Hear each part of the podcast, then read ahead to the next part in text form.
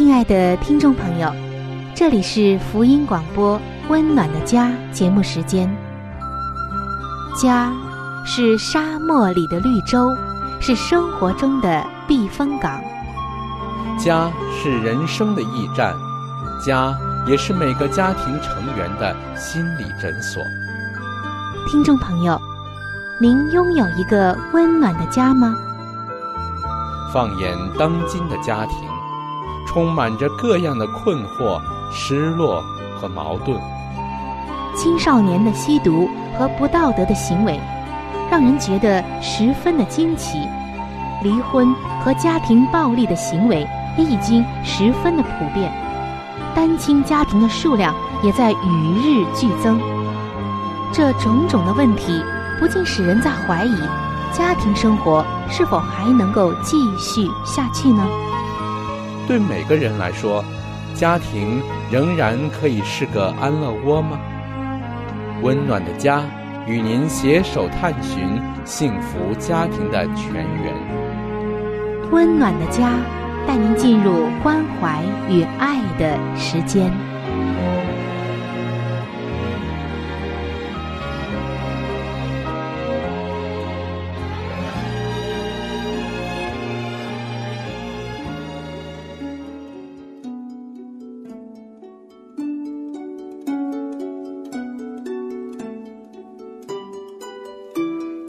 这是一份最棒的工作，也是最难的工作。它虽然能带给你莫大的喜乐，却也能引发你最深的痛苦。没有任何事情能令人如此的满足喜乐，更没有任何事情能叫人如此的筋疲力尽。当事事顺利的时候。你会感到自己站在成功的巅峰，而当事情出差错的时候，你就会立刻觉得自己一败涂地。这份工作是什么呢？这份工作就是为人父母。各位亲爱的父母亲们，不要全然的靠着自己的力量去做，而要随时的来求助于那位。最有经验的父母，就是我们的上帝。他的能力就会贯穿你孩子的生命，他的旨意就会成就在孩子的生命中。各位父母亲们，让我们举起祷告的手，为儿女设立坚固台，成为儿女一生的守望者。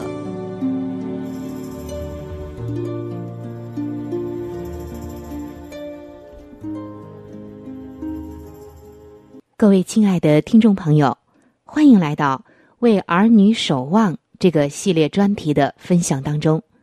主持人春雨在这里非常的欢迎您的到来。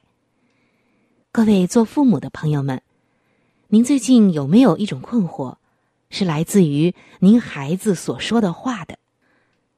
他们是否经常会说出一些负面的，甚至是具有极大的伤害性和摧毁性的话语呢？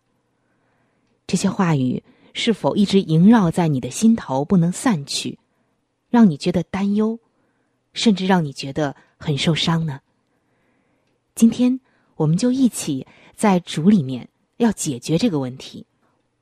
我们虽然没有能力，或者能力很有限，但是上帝却有能力，他会教我们如何来帮助孩子学习说有生命的话。这一点。实在是太重要了。首先，我们一起来听一个故事。当然，这个故事它是一个真实的故事，是一位母亲向我们讲述的。他说，有一天，他的孩子下午放学之后，他听见他的儿子说了好几句脏话。于是呢，他就告诉他的儿子说：“不可以说那样的话。”你明明知道不该说，为什么还要说呢？只听他的儿子解释道：“学校的同学们都是这样说的，所以我也就跟着说了。”这位妈妈说：“孩子，别人说，你就可以说吗？”他几乎是带着质问的口语这样问孩子。接下来，不可思议的一幕发生了。这位母亲的口里蹦出了一连串的粗话，而这些话语，都是在他还没有认识上帝。也没有被圣灵炼净之前常说的话。只见他孩子的眼神中充满了恐惧，大声的说：“妈妈，你为什么说这种话呢？”别人都这样说啊。这位妈妈答道：“我说这种话会让你有什么感觉呢？”儿子对母亲说：“我觉得。”太可怕了。于是，这位母亲接着说：“孩子，你要明白，如果我想说，我任何时候都可以说，但是我选择了不说。当我说这些话的时候，会让你很难过，因为伤害了你的心，甚至会让你觉得害怕。但是。”当你说这些话的时候，也同时伤害了我的心。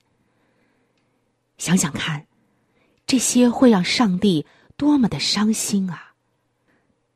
你可以选择用口中的话语去伤害上帝，或者荣耀上帝。无论你怎么做，他还是爱你，我也爱你。但是，一种方式能祝福别人。另一种方式，却会造成伤害。亲爱的听众朋友，这位母亲告诉我们说，一直到他的儿子成为青少年之前，他都没有再听见儿子使用这一类的字眼说话。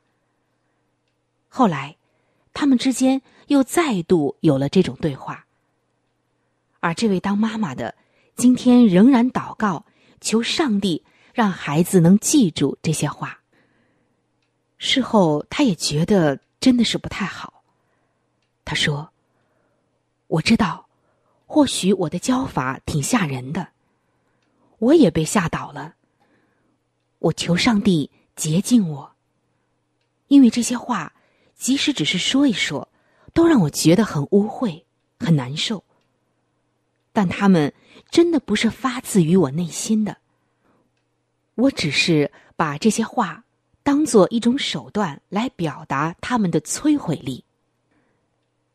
听众朋友，可见得这位母亲多么的后怕。他还接着告诉我们说：“我并不建议你们采用同样的教法，只是把我的经验当做实例来说明话语的惊人的力量。”是的，亲爱的听众朋友。我们口里所出的一切话，可能你没有想到，它的力量是多么的惊人。在这里，我们也不是要建议做父母的用这样的方法来教孩子，而是要说，我们所说的话创造了我们自己生存空间的局面。话语具有惊人的能力，我们的话语可以造就生命。也可以置人于死地。圣经说，我们的言语可以让我们惹上麻烦，也可以让我们避开麻烦，甚至可以挽救我们的性命。圣经的箴言书十三章第三节，这里上帝告诉我们说：“谨守口的得保生命，大张嘴的必致败亡。”所以在今天，我们做父母的，首先必须求上帝谨守我们自己的口，然后呢，也谨守我们孩子的口。有些很不敬谦的，或者不属于主的言辞，像是“我不好”，“我希望我死掉”，“生命真可怕”，“人真恐怖”。我永远不会有什么了不起，等等等等，你知道吗？这些话无法呈现出一颗被圣灵充满的心，反而反映出了黑暗权势的工作。这些话可不是来自于上帝的，而是来自于那恶者撒旦的。如果今天你不帮助你的孩子监控他们所说的话，那么这些东西自己就会出现在你孩子的人生舞台上。今天。你的孩子有没有说类似的话呢？甚至经常的说类似的话呢？圣经说，当我们再次见主面的时候，我们所说过的每一句草率的话，都会成为我们的控诉，而我们在地上也为此付出了代价。在圣经马太福音的十二章三十六节到三十七节中。这里耶稣说：“我又告诉你们，凡人所说的闲话，当审判的日子，必要句句供出来，因为要凭你的话定你为义，也要凭你的话定你有罪。”各位做父母的朋友，其实很多的事情是可以用轻易就能用意志力控制的。但人常常都是不吐不快，这口气不出呢就难受。如果为这种事情而付出代价，这代价实在太高了。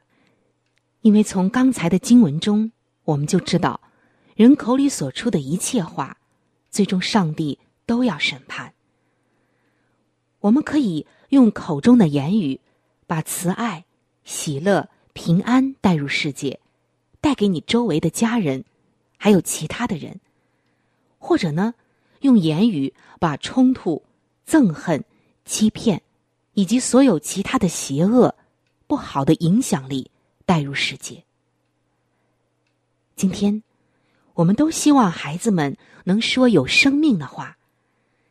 这并不是说他们不可以坦诚的面对心中负面的感受。这些话语的目的。应该是认罪、了解并顺服上帝，以获得医治，而不是一种毁灭的工具。话语不是用来摧毁的，而是用来建造的。各位做父母的朋友们，当你孩子口中的话语反映出他们对自己、对别人、对现在的处境或周围的世界存着消极的态度时，我们必须鼓励他们查看圣经中一切正确的说法，比如《圣经真言书》的十六章二十四节所说的：“良言如同蜂房，使心觉甘甜，使骨得医治。”还有《真言书》的十二章十八节说道：“说话浮躁的，如刀刺人；智慧人的舌头，却为医人的良药。”等等等等，圣经中有很多美好的话语，都可以和你的孩子分享。其实，改进言辞的最好方法，就是改进心境，改变心态。因为耶稣告诉我们说，心里所充满的，口里就说出来。善人从他心里所存的善，就发出善来。恶人从他心里所存的恶就发出恶来。如果一颗心充满了圣灵和上帝的真理，就会说出敬谦的言辞，并且为说者和听者双方都带来生命。这就是我们为孩子祷告的切入点。各位做父母的朋友们，接下来就让我们一起。来为我们的孩子能够说有生命的话语来祷告吧，亲爱的主耶稣，我祷告我的孩子能够选择那些能荣耀你的言辞。求你用圣灵和真理来充满他的心，使他口中满溢出生命而非死亡的言语，在他的嘴上安置监测器。当他想要说出亵渎的、消极的、残酷的、刺伤的、冷漠的、无爱的或无情的言语时，这个侦测器就能够侦破他的灵，使他不安。我祷告，使他不要和任何可憎的、污秽的、负面的言语产生关系。如果他口中冒出任何这一类的话语，主啊，就让这些话语像口中的沙粒一般被无情的吐掉。帮助他倾听自己，学会倾听自己，好使他不说出草率的或粗心的话。使他不陷在自己话语的网罗里。你曾应许过，谨守口与舌的，就保守自己免受灾难。求你帮助我的孩子谨守口舌，远避灾祸。你的话语说：“生死在舌头的泉下，喜爱他的，必吃他所结的果子。”愿我的孩子说出充满生命而非死亡的言语，愿他能快快的听，慢慢的说，好使他的言语常常调和着恩典，调和着你给他的爱，装备他在任何情况下都知道以什么方式，在什么时机向别人说什么话，使他永远。都能说出充满希望、祝福、鼓励和生命的话语，并立定心志，不以口舌犯罪。也求主帮助我，使我知道怎样帮助我的孩子学习说有生命的话。谢谢主。以上的祷告是奉主耶稣基督的圣名所祈求。阿门。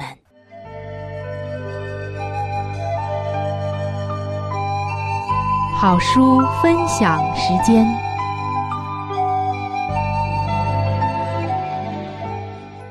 各位亲爱的听众朋友，各位亲爱的弟兄姐妹，您现在所收听的节目是由希望之声福音广播电台为您带来的《温暖的家》。现在又到了这个节目当中的一个小环节，叫做好书分享。我是志鹏。那今天我们和您继续的来分享美国宗教女作家怀艾伦女士的一本著作，这本著作的名字叫做《富林信徒的家庭》。那么今天我们和您继续的来分享这本书的第八十六章《伊甸家园中的生活》。上帝之民被赎，等到这个世界成为赎民永久的居所时，上帝创造大地的本旨便实现了。一人必承受地土，永居其上。自从那发火焰的剑阻止第一对夫妇进入伊甸园时起，众位神人所热切仰望的日子，就是上帝之民被赎的日子，便来到了。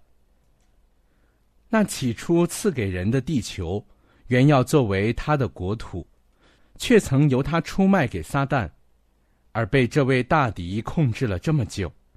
现在已借着伟大的救赎计划而恢复了。凡有首先的亚当所丧失的事物，都要被幕后的亚当收复回来。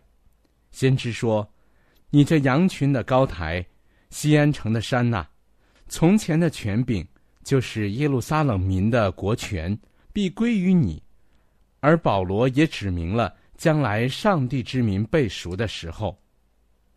上帝创造这个世界，原是要做圣洁、幸福之人的居所。等到他被上帝的大能所恢复，摆脱了罪恶与忧患，作为赎民永远的家乡之后，这个旨意才告实现。亚当蒙赎，归回异殿家园。自从亚当被逐出异殿之后，他在世上的生活是充满着忧患的。每一片凋残的树叶，每一个献祭的牺牲，以及自然美景中的每一个疮痕，人类纯洁品性上的每一个污点，都曾使亚当清楚的想起自己的罪来。当他见到地上恶贯满盈，听见世人怎样拒绝他的警告，指责他为罪恶的祸首时，他的悔恨悲伤是非常剧烈的。他曾谦卑的忍受犯罪的刑罚，已有一千年之久。他曾诚诚实实的痛悔己罪。信靠上帝所应许之救主的功劳，并怀着复活的希望而死。现在，上帝的儿子已经救赎了人类的失败和堕落，所以借着他赎罪和好的工作，他已使亚当能以恢复他起初的国权。亚当喜出望外的看到自己从前所喜爱的树木。这些树上的果子是他在无罪而快乐的日子中所摘取吃用的。他见到自己所亲手修理过的葡萄树，和自己所曾爱护的花卉，他充分的体会到当前的现实。他认明这确是恢复了的伊甸园，并且比他被逐时更为美丽可爱。救主领他到生命树前，并摘下那荣美的果子，请他吃。他观看周围的情景，只见蒙熟的子子孙孙都站在上帝的乐园中。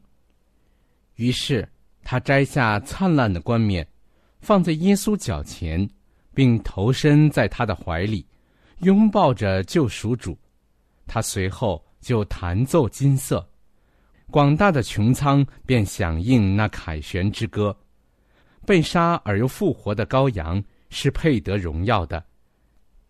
然后亚当的全家都同声歌唱，把自己的冠冕放在救主脚前，服服崇拜。众天使都见到这次的团聚，在亚当堕落的时候，他们曾为他痛哭流泪，及至耶稣复活升天。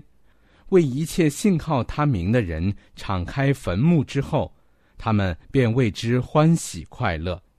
现今他们既见到救赎之功已经完成，便同声歌颂赞美了。为地上的客旅所预备的住处，许多人因为要避免把来生的基业看得太具体化，便用属灵的解释。否定了那应当使我们仰望着基业为我们家乡的真理，但耶稣曾向他的门徒确切保证说：“他去乃是要在父的家里为他们预备住处。凡接受圣经教训的人，绝不至对于天上的住处一无所知。一人的奖赏不是人的言语所能形容的。”只有那些身历目睹的人才能知道，上帝乐园的荣美绝非人类有限的脑力所能理解的。圣经上称得救之人的基业为家乡，那里有天上的好牧人领他的羊群到活水的泉源来。生命树要每月结果子，其上的叶子要供给万民使用。永流不竭的清泉，明净如同水晶；河边绿叶成荫，使那为上帝救赎之民所预备的道路更为清幽。广大无垠的平原，一直伸到荣美的山路之下，那里有上帝的圣山，高峰耸立。上帝的子民，就是那些长久漂流的客旅。要在那宁静的平原上和生命水的河岸边，找到他们的家乡。世上寄居的客旅，乃是有家可归的。一人必身穿义袍，头戴荣冠，手执得胜的棕树枝。在未来的世界中，我们就必明白，在上帝圣旨之下所遭遇的困惑究竟有何用意。难懂的是。也都能得到解答了，恩典的诸般奥秘也都向我们显明了。我们有限的心智所看出的，只是混乱与背约。到那时，就必见到天衣无缝的美妙的和谐了。那时，我们就会知道，现在所遭受的似乎极其困扰的经验，无非都是那无穷的慈爱所安排的。当我们看出上帝是如何细心的眷顾我们，如何使万事都互相效力，叫我们得益处时，我们的心中就有说不出来、满有荣光的大喜乐了。我们正在归途之中，那爱我们甚至为我们而死的主，已经为我们建造了一座城，新耶路撒冷便是我们的安居之所。在上帝的城中，并没有忧伤的事，而且痛苦的豪气、绝望的悲鸣和失恋的哀歌，也永不会再入我们的耳中。我们这愁苦的外袍。即将换成婚姻的礼服。我们即将目睹大君王的加冕典礼。凡已将生命藏在基督里的人，凡曾在世上为真道打过美好之仗的人，必在上帝的国中反射出救赎主的荣光。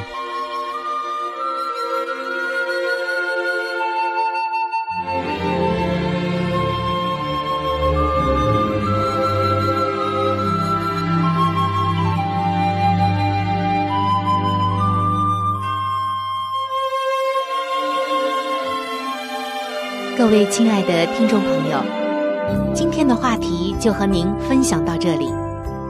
如果您对于家庭，或者是有关于家庭的话题，有什么样的问题、想法与建议，或者是美好的经验与见证，春雨在这里可是非常非常的欢迎您能够写信给我。